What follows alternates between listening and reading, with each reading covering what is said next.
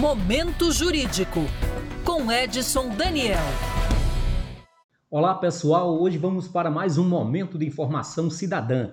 Gostaríamos de tratar hoje eh, o assunto com relação a como você, aposentado do INSS, conseguiu um acréscimo de 25% no valor da sua aposentadoria.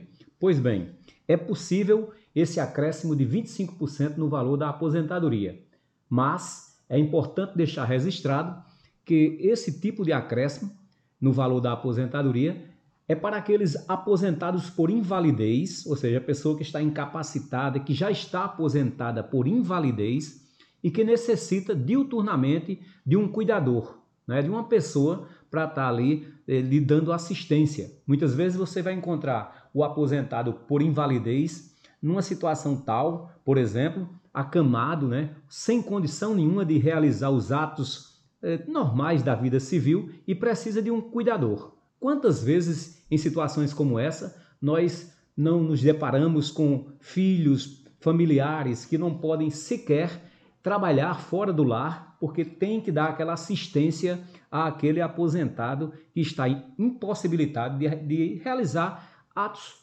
simples da vida civil. Então, esse cuidador uma vez provada que esse aposentado necessita desse cuidador diuturnamente, esse segurado ele pode requerer junto ao INSS, lembrando sempre, se ele for aposentado por invalidez, pode requerer junto ao INSS, através do aplicativo Meu INSS, esse acréscimo de 25%, porque encontra-se incapacitado e dependendo de um cuidador. É lembrar sempre que é só para as aposentadorias por invalidez, porque se você for aposentado por idade, for aposentado por tempo de contribuição, receber amparo social e estiver na condição de dependência de um cuidador, não terá direito a esse acréscimo. Só quem é aposentado por invalidez. Nossa informação de hoje, até um breve encontro.